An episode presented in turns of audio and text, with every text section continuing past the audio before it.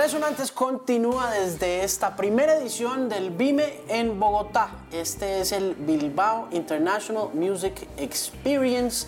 Se lleva a cabo hace un buen tiempo en Europa y esta es la primera edición que se hace en la capital de la República y Resonantes está aquí presente. Hemos tenido invitados e invitadas desde diferentes esquinas de la música y del negocio de la música grabada y en vivo también. Y hoy también tengo invitados musicales. Gabriel Ríos es un músico puertorriqueño. Este es su nuevo disco, se llama Flore. Y es un gusto conocerlo. Bienvenido a Bogotá, ¿cómo está? Muy bien, recuperándome del jet lag, pero estamos aquí. Ok, ¿de dónde venía? Eh, bueno, volé desde España, me acabo de mudar a Valencia, Ok, ¿por pero qué? llevo muchos eh, años en Bélgica. Bueno, me mudé a España porque este disco es en español, obviamente entonces hace tiempo que no saco un disco en español y como que tengo ganas de rodearme del lenguaje otra vez, porque hace tiempo que, que bueno, no hago esta música, ¿no? ¿Cuánto lleva viviendo en Bélgica? Desde el 96 ¿Por qué fui. se fue por allá? Por una mujer. Eso siempre es así. Con todo el mundo que hablo que me encuentro por allá por Europa tiene el mismo cuento, bien poco original, pero ese, ese es el ticket. ¿Dónde la conoció? En Puerto Rico yo tendría como 15 años, conocí a esta belga que tenía que era mayor que yo, vamos a ponerlo de esa manera. Ok. Y ¿Qué nada. tan mayor? Bueno, yo diría 5 o 6 años.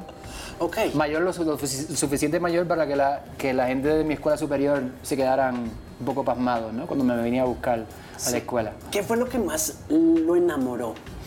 Bueno, eh, la cultura diferente, me traía música de Bélgica, eso fue lo primero que me enamoró en el sentido de que de verse uno viviendo en Europa, ¿no? Y nos hicimos amigos muy rápidamente, aunque ya no hablaba español, obviamente. ¿Ella qué estaba haciendo en...?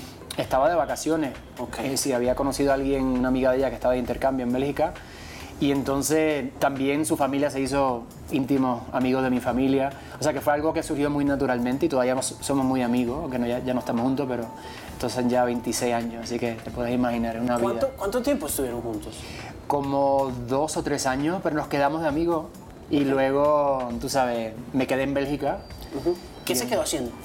Yo estudié pintura en Gantes, pero mi plan era hacer música porque había escuchado grupos belgas y me había contado ella de que la radio comercial en Bélgica estaba durante el día presentaba música que era bastante alternativa para lo que yo estaba acostumbrado en Puerto Rico, que esto es antes del internet. O sea que esto ¿Qué año estamos hablando? 95-96, o sea que cuando tú querías escuchar algo diferente, le tenías que preguntar a los, a los, punkos- a los punk rockers de- del viejo San Juan que te prestaran cassettes, ¿no? Claro. Porque, y me acuerdo de estar escuchando Fugaz y cosas muy diferentes, y la música puertorriqueña, bueno, estaba tan presente todo el tiempo que ni te dabas cuenta, ¿no? Por osmosis te entra por la ventana, porque está en todos lados, pero que no fue hasta que me fui para Bélgica que te das cuenta que ya tú tienes un repertorio que, que todo el mundo se sabe. Sí, claro. Mm. Sí, eh, yo lo hablaba con Rita Indiana también, ¿no? Eh, que la exposición a, a- a música rock en países caribeños o en regiones caribeñas, pues no es lo natural, ¿no? No, no es lo natural, pero, pero era, era interesante porque necesitabas conocer gente que te, que te iniciara. Y, y la escena de punk siempre ha sido eso un poco, ¿no? Los, los- los raros, los que estaban escuchando cosas diferentes. Entonces esta muchacha que vino de Bélgica conocía música que yo no conocía. Muchos grupos belgas, grupos americanos que no se conocen en Estados Unidos, los belgas. En el centro de Europa hay como que mucha cultura de festivales, de descubrir música. Y mi, mi sueño era irme para, el- para Bélgica a hacer música. Y para eso pues saqué una visa de estudiante para estudiar pintura, pero detrás el plan era siempre abrir una banda y empezar, tú sabes. No había visa para... O sea, usted saca la visa para De estudiar. Sí. ¿Y no luego se- me hice belga. Ok. Porque me quedé tanto tiempo que, que, que me, tengo la nacionalidad de allá. Pero entonces, mi pregunta es, ¿por qué estudia pintura y no música de una?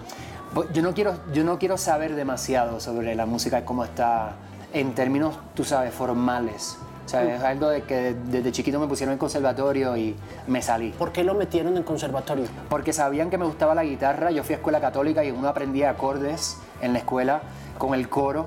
Eh, pero ya cuando me aprendí los acordes y con mi papá aprendiendo canciones de los Beatles y ya con la época punk que te daba permiso para empezar a componer aunque no todavía no supieras bien cómo tocar, todo eso me acostumbré a, a estudiar la música de una manera más personal, más instintiva. Sí. Y, y todavía hasta el día de hoy es muy importante para mí el caos y no saber lo que estoy haciendo del todo.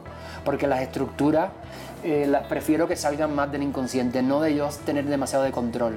Es muy, muy importante para mí. O sea, me rodeo de gente como mi compatriota y productor Rubén Samama, que produjo este disco, que también diseñó el vinilo, porque sé que te gustan los vinilos. Sí. Eh, Rubén estudió clásico, estudió jazz. Y entonces para mí es importante rodearme de eso, pero no, yo no ser parte de eso. Hay gente que le organice el No, caos. Sí, un poco que le den voz, ¿no? Porque eh, en términos de arreglos y de lo técnico, yo prefiero estar metido enteramente en, en el proceso de levantarme por la mañana, empezar a escribir, tararear y ver qué sale del inconsciente y no estar muy... Hasta dentro de la música popular uno puede abrumarse mucho con las estructuras y para mí es importante estar en el sitio donde la canción casi se deshace y es, es importante para mí. Eh, ¿Terminó pintura? Sí, terminé. Ok. sí. Y, y estaba también tirándome para esa para, para el audio, para el arte visual.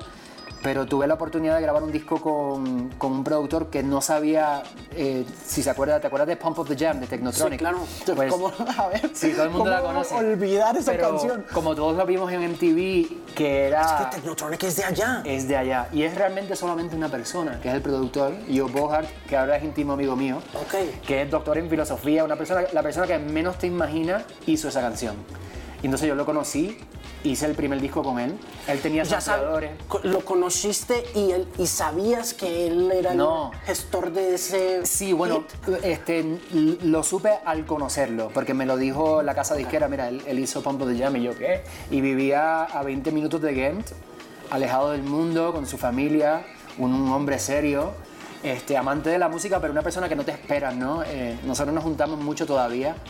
Él tenía sampleado- sa- sam- sampleadores, tenía todos los, los- los teclados originales, el Juno, tenía el, tenía el equipment, ¿viste? Entonces yo me metí con unos demos, los botamos y empezamos otra vez con las canciones de Willy Colón, con, con samples de Rubén Blades, a crear un repertorio que era bastante electrónico en términos de, de arreglo, pero basado en las canciones del Caribe, Ok. allá en el frío y en, y en el- y en la lluvia de, de Bélgica. ¿Y qué tal? ¿Cómo funcionó? Después de un año y medio teníamos un disco, ¿no? Entonces una de las canciones que, que ampliamos de Rubén Blades, eh, en este caso una canción en inglés, se convirtió en un, en un éxito bastante grande en Bélgica y me, me dio la oportunidad de empezar a tocar festivales casi inmediatamente. Formé un grupo y me tiré a la calle a tocar por tres años, ¿De qué año estamos hablando? 2000. 2004 por ahí. Ok. Y entonces hice dos discos más en Bélgica, más y más en inglés, alejándome de lo latino, porque honestamente me encontraba sin comunidad. Yo me había ido de Puerto Rico sin plan de, de tener una, un- una comunidad latina ¿no? que hablara español. Yo me quería alejar de todo. Y por eso terminé haciendo un disco de cantautor completamente en inglés antes de este, hace siete años. Ok. O sea, esa fue la trayectoria más o menos. Y ya este disco sí ya trae más latinidad, ¿no? Totalmente. Yo creo que el, el péndulo como que regresó, Bueno, ¿no? Y, y yo había querido hacer un disco de estos clásicos que, como le decía, son canciones que todo el mundo conoce aquí también. Son cosas que uno conoce desde la niñez de uno, así que Este es pandémico, ¿no? sí, totalmente. Este disco se Que fue raro porque quiere decir que estás tratando de hacer unas canciones que, que se tratan todo de, de comunidad y de estar juntos ha- haciendo música, pero Claro. lo hicimos con dos personas encerrados en un espacio y en un tiempo donde no se podía salir a la calle. Me que- llamó de una la atención la presencia de, de Devendra, Sí. de Devendra Banhart. Sí, le mandé la canción que se llama La Torre, que fue el, el primer sencillo. Es el primer sencillo. Sí, y él la quiso hacer. eh, muy contento porque la escribí pensando en su voz y es interesante cuando, cuando se te da algo que, que quieres, ¿no? Sí, claro. Lo escuchaba él siempre en el segundo verso y me gustó que haya dicho que sí. Buenas canciones, canciones clásicas, canciones románticas, canciones bonitas. Un disco para el papá.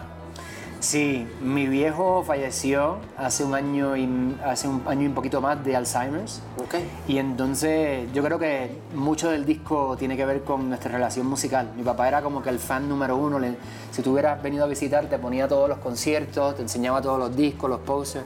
O sea que. Y me enseñó mucho, ¿no? Mi papá, cuando yo era chiquito, me hacía cassettes de música, de mezclas, tú sabes, eclécticas, de jazz y de rock y de, de world music, ¿no? De música latina. O sea que la cuestión está como de, de multigénero, de estar cambiando todo el tiempo, viene de él, ¿no? Pues Gabriel Ríos está en el Vime y en Resonante. Su nuevo disco se llama Flore. Búsquenlo, por favor, en servicios de streaming, Gabriel. Gusto Gracias. conocerte. Me alegro de estar aquí.